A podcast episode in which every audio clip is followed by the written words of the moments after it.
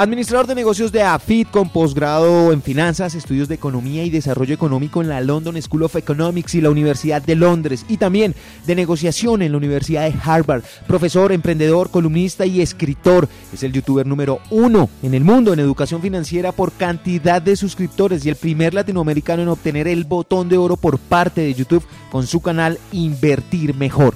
Son 4 millones de seguidores en sus redes. Ese es Juan Diego Gómez, nuestro invitado a este episodio. Bienvenidos todos, soy Lewis Acuña y están escuchando el podcast del Libro al Aire.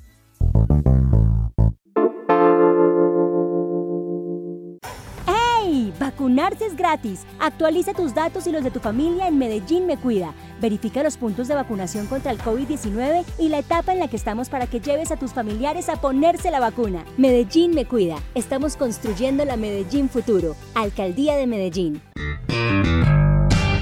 Libro al aire.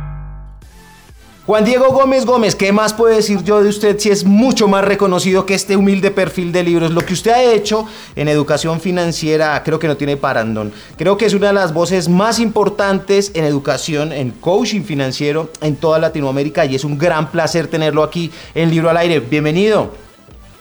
Muchísimas gracias por la invitación, todo un gusto estar presentando Manual para Irreverentes. Es que es una maravilla, Manual para Irreverentes suena muy prometedor, pero entonces empecemos a desglosarlo, Juan Diego, porque ¿qué es un irreverente en términos de economía y cómo me va a ayudar a esto? Porque es que no entiendo la mezcla, cuénteme a ver. Yo creo que un irreverente es un inconforme, es una persona que dice, bueno, he hecho cosas en la vida, pero no me basta, sé que estoy para mucho más y me pregunto es, ¿cómo lo logro? Cómo tengo ese mejor trabajo, cómo tengo una relación afectiva más saludable, cómo tengo libertad financiera, cómo tengo muchas cosas con las que hoy no cuento y sobre todo que me las digan de una manera práctica. Es que no hay tiempo que perder, el tiempo es muy limitado. Si alguien me las dice de tal suerte que yo las entienda y les ponga en práctica, fantástico. De eso se trata. Juan Diego, ¿este libro está enfocado solo en términos económicos? Yo creo que no solamente es en términos económicos. Hay que ser un irreverente frente a la vida misma. Yo digo, no se trata solamente de acumular, porque una cosa es ser rico y otra cosa es acumular dinero. Un mafioso acumuló dinero, pero desde mi punto de vista, no tiene el concepto de riqueza, empezando porque no la puede disfrutar con tranquilidad con su familia. A mí me importa mucho lo que yo he llamado un propósito de vida, que la gente sepa para qué vino a este mundo, que se aplique a eso. Gran parte de las personas se mueren sin saber para qué eran buenas. Gran parte de las personas se mueren sin saber para qué vinieron a este mundo. Y eso pasa porque les faltaron agallas, porque les sobraron miedos. Qué bueno entonces darles algunas luces, no es una panacea, pero sí darles luces para que vivan de una manera diferente. Miren,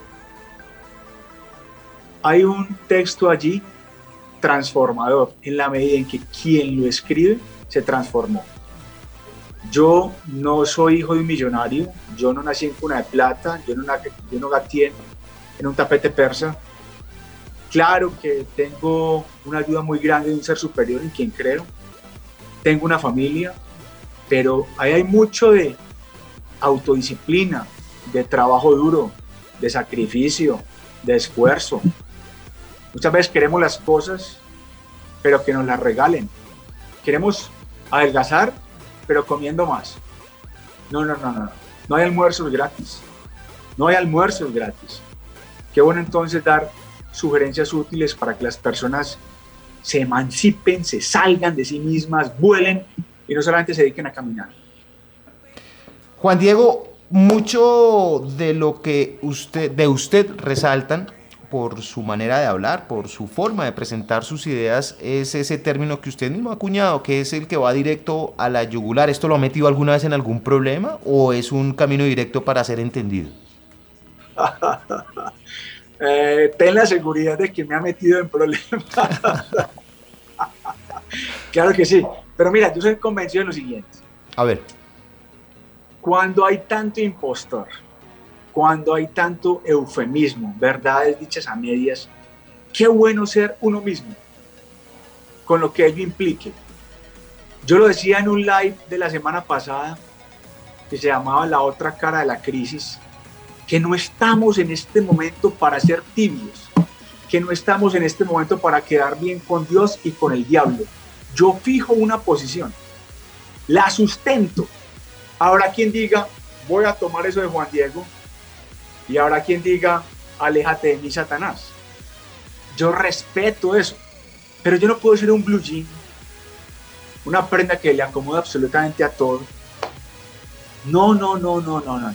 Pero por supuesto, yo he sido históricamente muy vertical, muy directo, sin filtros, sin pelos en la lengua. Y ten la seguridad de que así voy a morir. Ojalá falte mucho tiempo para eso. Juan Diego, pero ya no nos pongamos trágicos en, en este tema. Juan Diego, cuatro bestsellers, usted ha escrito más de 10 libros, pero los últimos cuatro, uno por año, han sido los libros más vendidos, han sido todo un éxito. Además de eso, su éxito en redes sociales como coach financiero, lo mencionaba en un principio. Además de eso, su triunfo como empresario. ¿Qué le falta a Juan Diego? ¿Es difícil ser Juan Diego? ¿Sabes qué me falta? ¿Qué? Todo. Sí.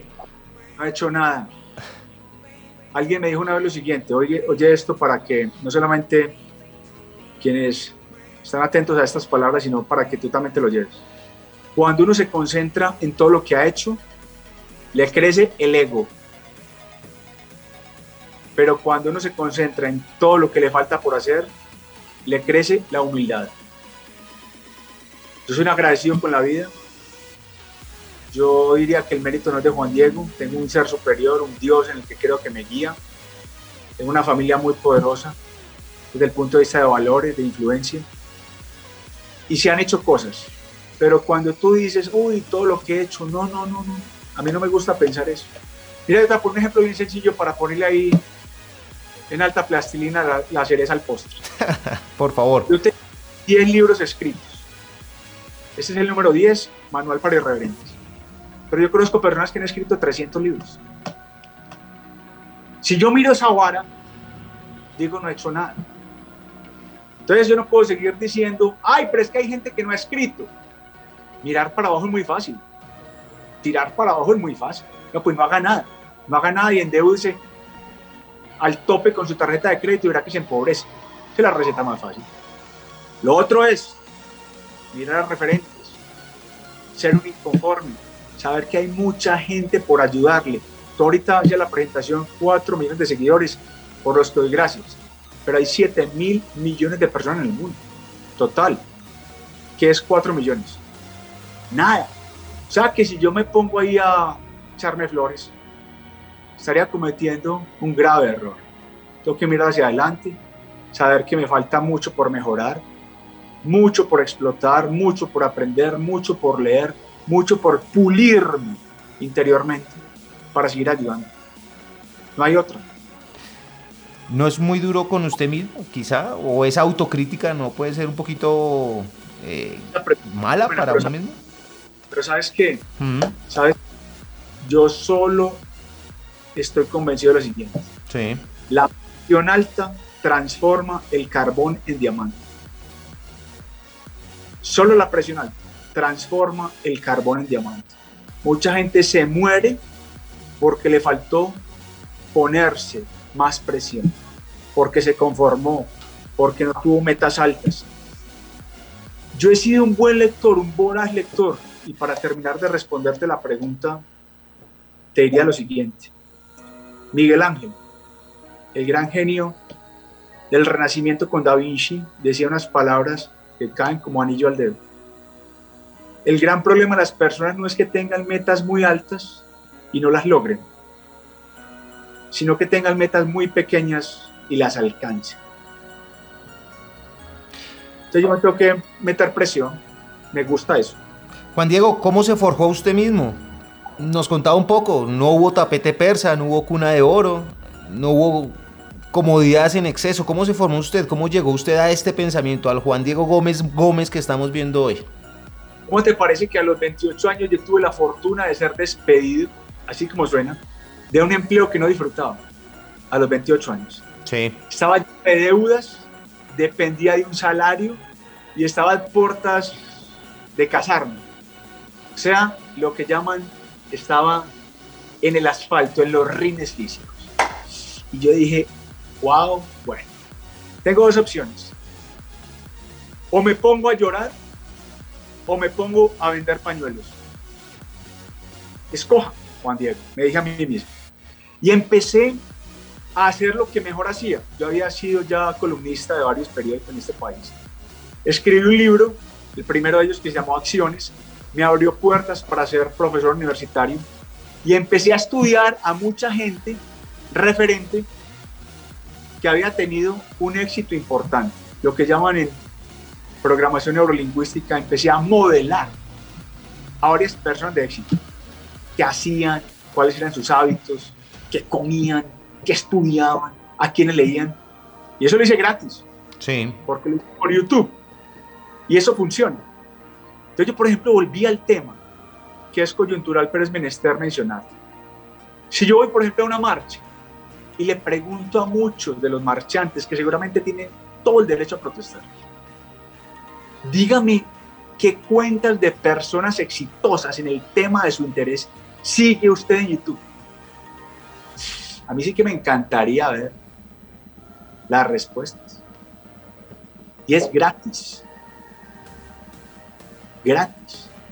Entonces yo, más que decir soy self-made, como dicen en Estados Unidos, una persona autohecha, porque tengo que dar gracias a muchas personas, sí tengo que decir que importó la disciplina, importó la fe, importó el trabajo duro, y eso es lo que trato de sugerirle a muchas personas que nos siguen. Juan Diego, ¿y se casó? ¡Claro! eso salió bien. ¿Cómo te parece que me casé con pues, la mujer de mi vida? Sí. Una mujer con la que 25 años, estuve 5 años con ella de novios y ya llevamos 20 casados. Y pasó algo muy simpático, es que cuando yo me casé con ella, ella ganaba más plata que yo. Ah, caramba. Lo Yo era cual, profesor. que no está mal, no, aclaremos, eso no está mal, no, no, no. No, no, no, pero yo era profesor universitario, por Sí. lo que gana un profesor universitario en Colombia. Ella me aguantó mucho, ella me conoció en el asfalto, no me conoció con libertad financiera. Y bueno, eso ha sido una bendición de Dios. Encontrar la persona que es, Sí. al lado de uno, sí que es importante. Juan Diego, porque es que usted, uno lo ve todo formado, bien puesto, muy, muy en su camino y muy convencido también de lo que está diciendo. ¿Por qué le jala las orejas a ella? ¿Por qué lo regaña?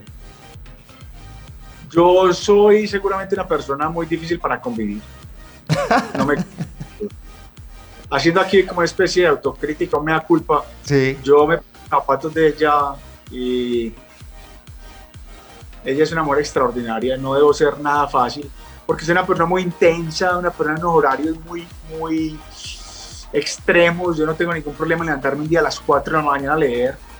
Eh, soy un lector voraz, soy muy disciplinado, soy muy intenso y eso no debe ser fácil. Ahí es donde uno dice, wow, el amor sí que existe. Lo aguanta, lo aguanta todo. Una vez dije eso que tú estás diciendo en Sí. una conferencia. Yo le dije a la gente, vea, esta mujer me aguanta impresionante y se puso brava conmigo. Pero bueno, es cierto, eso, esa es la realidad. ¿Y cuál es su reacción? Sí, señora, tiene toda la razón. No, no, no, yo no. ¿O cómo funciona eso? Ella, yo le digo a ella que yo también le aguanto a ella unas cosas. Ah, ok. Entonces, eh, ahí nos vamos equilibrando.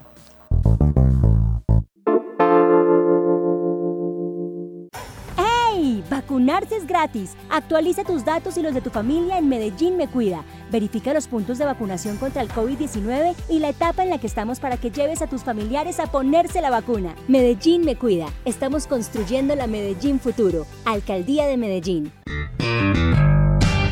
Libro al aire.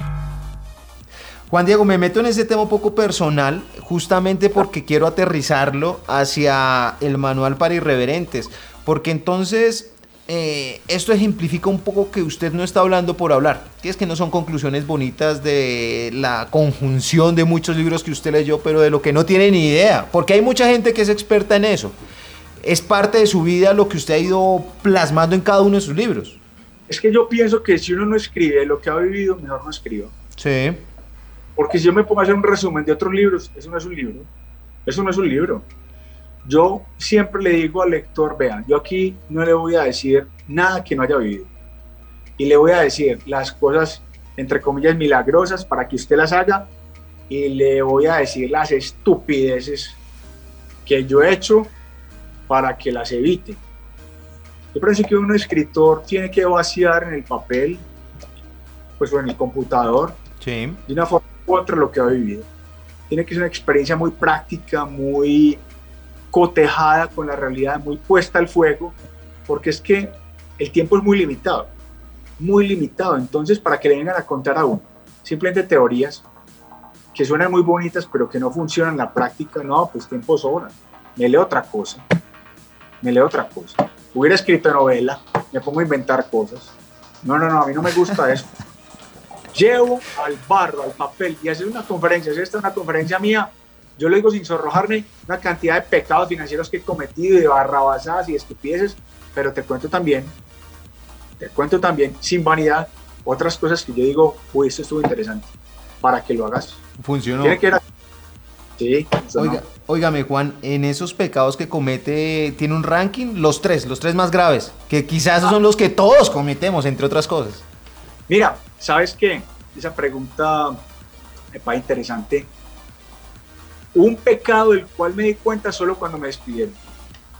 Y es depender de un salario. Eso sí que es un pecado financiero. Porque el salario es prestado. Hoy está, pero mañana no. Hay gente que me dice, uy, Juan Diego, tengo un super salario. Vamos a asumir que es cierto. Yo le pregunto, ¿pero qué pasa con esos ingresos si te despiden mañana? Y me dicen, ah, caray, eso sí no lo había contemplado. yo le digo, nunca dependa de un salario. Nunca te tragues ese sapo de, no, es que tú eres imprescindible en esta organización y te valoramos por tu comportamiento y tu trayectoria. Mira, yo no nací ayer. Ni tú tampoco. Nunca dependas de un salario. Y me dicen, pero entonces, ¿qué hago, Juan Diego? Busca un concepto que me encanta en finanzas que se llama ingresos pasivos, que son plata que te llega al mes sin que tú directamente le estés trabajando. Yo pongo un ejemplo ahí para abusar un poquito del tiempo. No, no, vamos, vamos. Digamos que tú trabajas de 8 a 6 de la tarde, un ejemplo cualquiera. Sí. ¿Cuántos ingresos genera alguien de 6 de la tarde hasta que vuelven a las 8 de la mañana al otro día? La mayoría te dice, nada. Ninguno, sí. Nada. Yo le digo, estás desperdiciando esas 14 horas. Ay, Juan Diego, pero entonces no duermo. No hago ejercicio. No estoy con mi familia. ¿Quién te dijo a ti? ¿Quién te dijo a ti que la generación de ingresos en las finanzas modernas requiere de tu presencia física? la gente queda pensando y me dice, uy, eso está interesante, pero a ver, póngame un ejemplo. Póngame un ejemplo. Como me gusta mi alta plastilina, vuelvo. Mira, yo tengo, por ejemplo, 700 videos en YouTube. Sí. 700 videos en YouTube. Google es el dueño de YouTube y me manda un cheque al mes por esos videos. Mientras yo estoy aquí hablando contigo, esos videos se están viendo en el mundo. O sea que yo estoy produciendo ingresos mientras estoy hablando contigo. Eso se llama un ingreso pasivo. Otro ejemplo, los libros. Mientras estamos hablando acá, hay libros vendiéndose por todo el mundo después el Grupo Planeta me manda el cheque. Entonces mira que son ingresos que se producen sin que impliquen mi presencia física todo el tiempo. Claro. Nos tenemos que preguntar entonces, ¿tenemos ese tipo de ingresos? Hmm. Eso es lo que más le digo yo a la gente. ¿Y por qué se lo digo? Porque yo cometí ese pecado. Yo cometí ese pecado. Yo cuando, volviendo al caso, fui despedido, se acabó el, empleo y se acabó el salario. Ingresos pasivos ni siquiera sabía qué eran. ¿Qué es eso? Te das cuenta de eso cuando estás en los rines y te empiezan a llamar, y te empiezan a llamar del banco, oiga, usted hace día no consigna. Yo no, es que estaba como un poquito ocupado. Así. un problema con la tarjeta. un poquito ocupado, ¿cuál ocupado? No estaba ganando nada, maldita sea. Claro. Así es simple. Juan Diego, ¿es tarde para alguna persona? ¿Es tarde para empezar? ¿Es tarde para reflexionar? Le cae el manual de lo para irreverentes en las manos y dice, no, pero caramba, yo ya tengo más de 40 años, ya, ¿ya qué? Ya estoy jugado. Uy, mira, yo creo que la edad es un estado mental. Sí. Hay jóvenes de 80, así como lo dije, jóvenes de 80 que quieren vivir más y hay viejos de 20 que se quieren quitar la vida. ¿Quién es el viejo? Naturalmente, claro, el de 20. El de 20. Se venció, ¿no? Tenga, mientras no tenga salud, mientras no tenga ganas. Ahorita precisamente, mira qué coincidencia le estaba celebrando el cumpleaños número 75 a mi madre. 75. Sí. Y yo le dije, madre, estás muy joven todavía. Y me dijo, joven. Y yo le dije, mira, Mick Jagger, el, el vocalista de los Rolling Stones, eh, tiene más años que tú. Y hay que verlo en una tarima. Bailando. Hay en una tarima y tiene creo que una novia de 35. Sí, sí, sí, sí, sí. ¿Qué es la edad? Es relativo, en ese sentido, sí. Yo Pero, pienso que cualquiera lo puede leer, cualquiera lo puede leer que quiera progresar y vivir una vida diferente. Sí, claro, más allá de leerlo, aplicarlo, que es lo importante, porque es chévere leerlo para pasar un buen rato, pero puede ser un tema práctico en su vida que la cambie, no importa la edad. Que creo que esa sí. es la, la principal consigna. Si un libro no te hace mejor, no vale la pena. Yo ahí soy muy enfático y sin que esté hablando mal de otros colegas. Por ejemplo, el género de la novela. Tú lees una novela y dices, uy, qué chévere esto, pero ¿qué pasó ahí? Mientras que tú lees libros como este y hablo en primera persona y dices, yo voy a ser un mejor ser humano tras leer este libro que no es poca cosa. Claro, no es poca cosa, pero, pero ahí entonces donde queda el alimento del alma y me estoy metiendo en un terreno escabroso con una persona que tiene mucho más recorrido que yo. Eh, en términos de cifrar la vida o los conocimientos simplemente en un provecho material de lo que me pueda traer a futuro. Eso es lo más práctico y es lo más conveniente, porque hay muchas novelas, claro, y hay, pero hay muchas novelas que van encaminadas hacia el espíritu, hacia la humanidad misma, hacia lo interior, ¿no? Digo yo. Pero yo por ejemplo, yo pregunto, por ejemplo, ¿tú qué prefieres, manos o pies? Y tú me vas a decir, ¿las dos? sí, no me pongas. Las dos. Claro. Que, con un libro te entretengas y crezcas. Fantástico. Y no solo te entretengas. Yo por eso decía, y es una frase muy dura, la yugular, que lo mencionaste, que el entretenimiento es la tumba del pobre. Una vez adicto a él, hay que sepultado. Ojo, el entretenimiento es la tumba del pobre. Una vez adicto a él, ahí queda sepultado. Mira, hay personas que no tienen cómo llegar a fin de mes, pero son expertos en memes, en realities y en telenovelas. Y todas las series de Netflix se las ven. Y no paran ahí, sino que critican a los ricos, pero compran loterías para convertirse en uno de ellos. ¿Eso no es una contradicción? Lo es, sí, claro. Entonces, qué bueno, qué bueno que yo, paralelamente a entretenerme, que no todo es material ni me faltaba, sí diga, bueno, este libro me entretuvo, pero aprendí. Pero una persona en la inmunda, en los rines, sin que pagar la luz, ¿qué libro te estás leyendo? La chica del tren. No. Maldita sea, ¿cómo que la chica del tren? ¿Cómo que la chica del tren? Me decís que tienes un dólar y te estás leyendo la chica del tren, por bueno que sea. No jodas. Hay gente que abusa. Es, completamente cierto. Quiero cerrar esta con una pregunta que ya tiene un tinte juvenil otra vez retomando este tema de la edad y que se me ocurre porque sí es bien importante lo de la edad. Resulta que, y no quiero ahondar tampoco pues en particularidades políticas para no irnos por ese lado, pero sí eh, un estado de las cosas. Siente uno como que hay una juventud que aunque por ejemplo no esté participando en las protestas, sí tiene como cierta pesadumbre o cierto pesimismo hacia el futuro. ¿Qué decirle a toda esta juventud? A esa gente que siente temor, eh, no va a haber pensiones, no, no tengo salud, no tengo trabajo, etcétera, pero no están tampoco allí en las calles. ¿Me entiendes? Es como una sensación generalizada entre nuestros jóvenes. ¿Qué decirles a ellos? Lo resumo en siete segundos. Siete. Muy relacionado con lo que decíamos ahorita. Sí uno ve mucho joven en las protestas. Repito, no soy nadie para juzgarlos, nadie.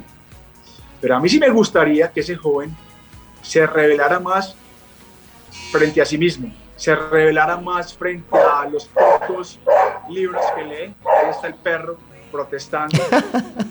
se revelara más contra los amigos tóxicos que tiene, se rebelara más contra los malos hábitos que posee antes de estar pensando en rebelarse frente a otros. Es que cuando yo me revelo frente a otros, literalmente no tengo una vida propia, tengo una vida alquilada.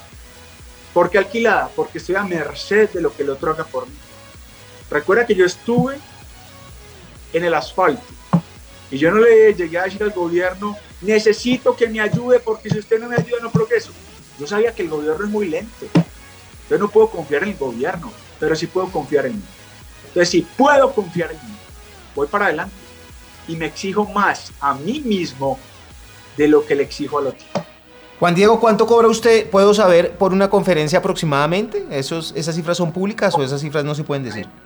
Eso lo manejamos con mi asistente. Bueno, yo creo que eso no es nada barato y creo que le he robado toda una conferencia en esta conversación. Un placer haber estado acá. Espero que toda esta información le sea útil a quien, la llegue, a quien le llegue y recuerda ese mensaje final. Nos tenemos que exigir el doble a nosotros mismos de lo que le exigimos a los demás. Una última pregunta antes de que se me vaya. Ya que le, le, saqué esta conferencia del bolsillo, Libro al Aire es una iniciativa justamente para estimular la lectura. ¿Qué libros recomienda usted? ¿Cuáles son los libros de Juan Diego para recomendar? Además de los suyos, naturalmente. Hay unos libros muy potentes, por ejemplo, hay uno que me encanta que se llama El hombre en busca de sentido. Hay otro libro que se llama Cómo ganar amigos e influir en las personas. Poderosísimo. Hay otro que se llama El arte de la seducción. Fantástico. Hay otro llamado Las 48 leyes del poder buenísimo. Y por supuesto, leer a Borges, el gran Jorge Luis Borges. Toda una epifanía, una manifestación divina fue la vida de ese señor. Juan Diego Gómez Gómez, aquí en Libro al Aire, un verdadero placer haber tenido esta oportunidad de estar con usted. Gracias, gracias por su generosidad, por su tiempo, señor. Gracias. Muchísimas gracias por invitarme y por este rato tan agradable. Dios te bendiga.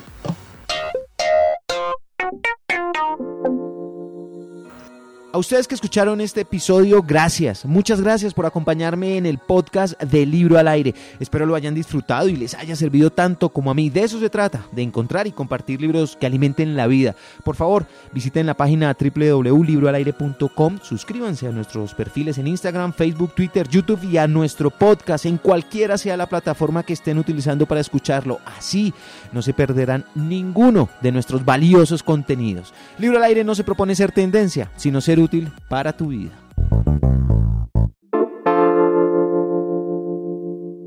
¡Hey! Vacunarse es gratis. Actualiza tus datos y los de tu familia en Medellín Me Cuida. Verifica los puntos de vacunación contra el COVID-19 y la etapa en la que estamos para que lleves a tus familiares a ponerse la vacuna. Medellín Me Cuida. Estamos construyendo la Medellín Futuro. Alcaldía de Medellín. Libro al aire.